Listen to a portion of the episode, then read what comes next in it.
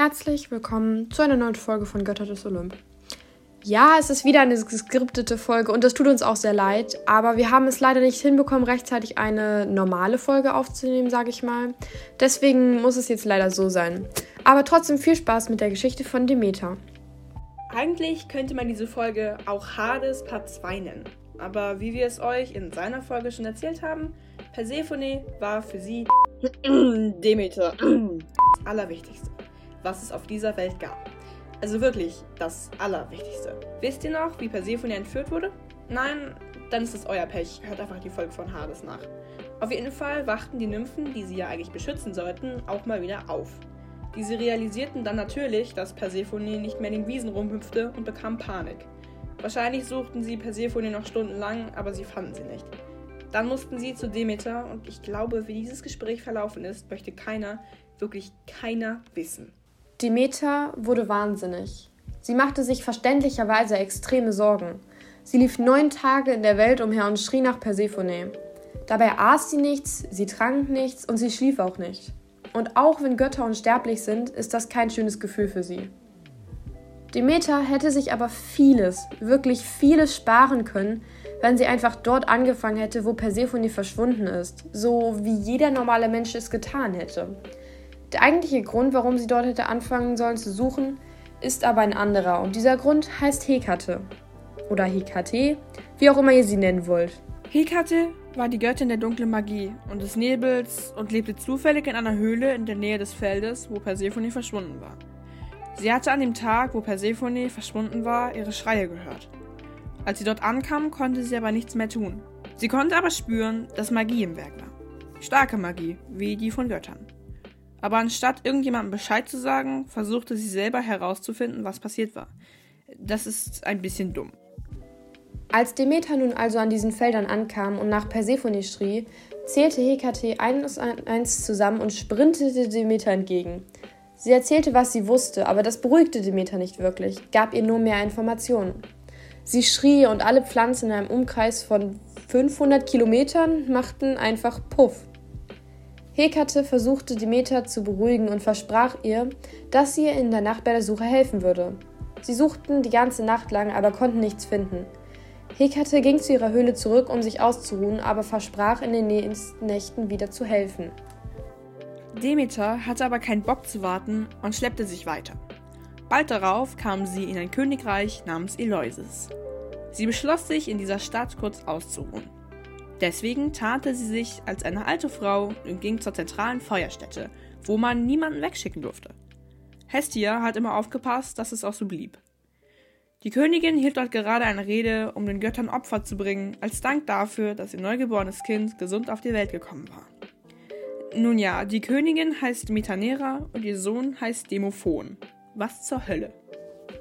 Rein zufällig und definitiv nicht, damit die Geschichte funktioniert, betete die Königin gerade zu Demeter, und diese nahm das als gutes Omen an. Nach der Rede und auch nachdem die meisten weg waren, ging die Königin auf Demeter bzw. die alte Frau zu. Sie sah, wie zerschunden und müde Demeter aussah und bot ihr eine Bleibe an. Das tat sie, weil sie wusste, dass manchmal verkleidete Götter in Städte kamen und die Menschen auf die Probe stellten. Das ist zwar verständlich, aber Metanera nahm sie sogar mit in den Palast. Dort erzählte Demeter, dass sie ihre Tochter verloren hatte oder eher, dass sie entführt wurde. Und dann kam die Person mit dem besten Namen in dieser ganzen Geschichte und eilte zur Hilfe. Der erstgeborene Sohn der Königin namens Triptolemus. Triptolemus bot an, bei der Suche zu helfen. Er wollte seine Reiter losschicken, damit sie nach Persephone suchen konnten. Demeter wollte eigentlich ablehnen, da sie lieber weiter ohne irgendeinen Plan in der Welt herumgelaufen wäre und nach Persephone geschrien hätte. Die Königin und der Prinz schafften es aber, sie zu überreden, zu bleiben.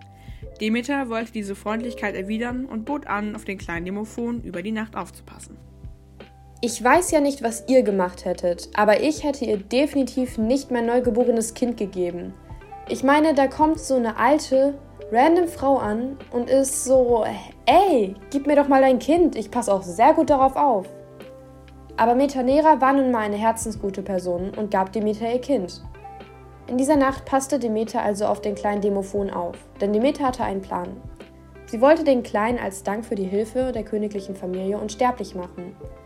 Sie fütterte ihn also mit Nektar und Ambrosia, flüsterte mächtige Zauber, beschützte ihn und legte ihn in den Herd. Ja, sie legte den kleinen Demophon ins Feuer, aber durch ihre ganzen Zauber fühlten sich diese Flammen nur schön warm an. Zumindest ist das das, was die Geschichte sagt. Am nächsten Morgen war die Königin sehr überrascht. Der Kleine hatte über die Nacht zugenommen. Er war etwas größer und packte stärker zu. Trotzdem sagte sie nichts. Sie war einfach zu freundlich. An diesem Tag kamen die Reiter nicht wieder. Also blieb Demeter noch eine Nacht. Auch in dieser Nacht passte sie auf Demophon auf, fütterte ihn wieder mit Nektar und Ambrosia, flüsterte Zauber, die ihn beschützen und legte ihn ins Feuer. Am nächsten Morgen war die Königin verständlicherweise sehr schockiert. Ihr kleiner Demophon sah schon so aus, als wäre er vier Monate alt. Sie hatte Angst, was als nächstes passieren würde, aber sagte trotzdem wieder aus Höflichkeit nichts. Bro, dein Kind könnte jetzt sterben und du tust nichts? Die wurde bestimmt als beste Mutter des Jahres bezeichnet. Auch an diesem Tag kamen die Reiter noch nicht wieder und Demeter passte diese Nacht auch wieder auf Demophon auf. Aber es lief nicht ganz so wie geplant. Metanera fühlte sich nämlich nicht wohl damit und wollte nach ihrem Demophon sehen. Dumme Idee. Sie kam in das Zimmer und schrie sich die Seele aus dem Leib.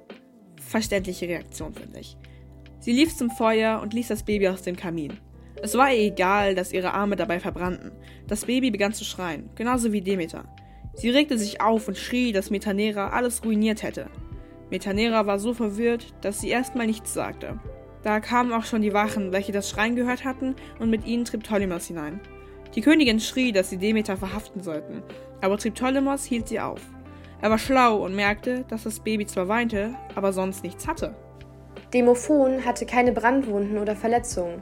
Triptolemus fragte also Demeter, was das alles zu bedeuten hatte. Diese sagte aber nur, dass die Königin alles ruiniert hätte.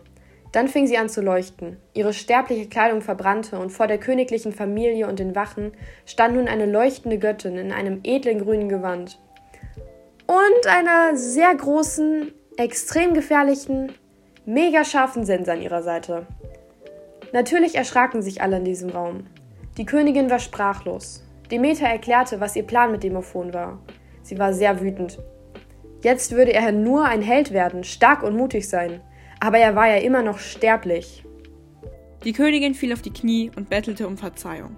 Sie bat Demeter verzweifelt, nur sie und nicht ihre ganze Familie zu bestrafen. Demeter winkte aber ab. Sie sagte, dass sie nichts tun würde, da sie ihnen ja trotzdem bei der Suche geholfen hatten. In diesem Moment meldete sich Triptolemus zu Wort. Er erzählte, dass einer der Reiter Informationen überbracht hatte. In diesem Moment vergaß Demeter ihren Zorn und wollte nur noch wissen, was los war. Einer der Reiter kam an einer Schenke vorbei, wo ein Typ gewesen wäre, welcher behauptet hätte, Helios zu sein.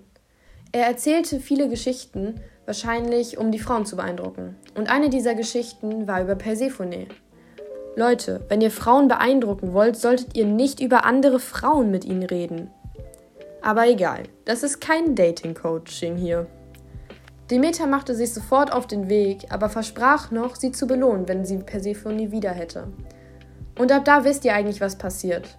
Demeter machte Triptolemus später übrigens zum Gott. Um genauer zu sein, zum Gott der Landwirtschaft. Wow, wie cool! Aber Triptolemus fand das okay und definitiv besser, als ins Feuer gelegt zu werden. Wow. Okay, wir sind fertig hier. Hoffentlich hat euch das heute gefallen. Die Folge kommt jetzt ein bisschen später raus. Tut mir leid. Oder tut uns leid. Ähm, es ist jetzt so, dass wir alle Götter der ersten Generation fertig haben. Also äh, Zeus, Poseidon und Hades und Demeter, Hera und Hestia. Also so die Mythen von denen fertig haben. Und ihr könnt jetzt sagen, welchen Gott ihr gerne als nächstes haben wollt. Ähm, zur Auswahl stehen Ares und Athene. Und wenn ihr wollt, könnt ihr uns schreiben, wen ihr lieber davon haben wollt. Ja. Tschüss. Mhm. Outtakes. Aber nur von Tilda, denn ich bin zu schlau. Beep. Sie fütterte ihn also mit Nektar und Ambrosia, flüsterte mächtige Zauberer. Genau, Zauberer. Ah! Beep. Natürlich erschraken sich alle in dem Raum und die Waffen ließen ihre Wachen fallen. Genau.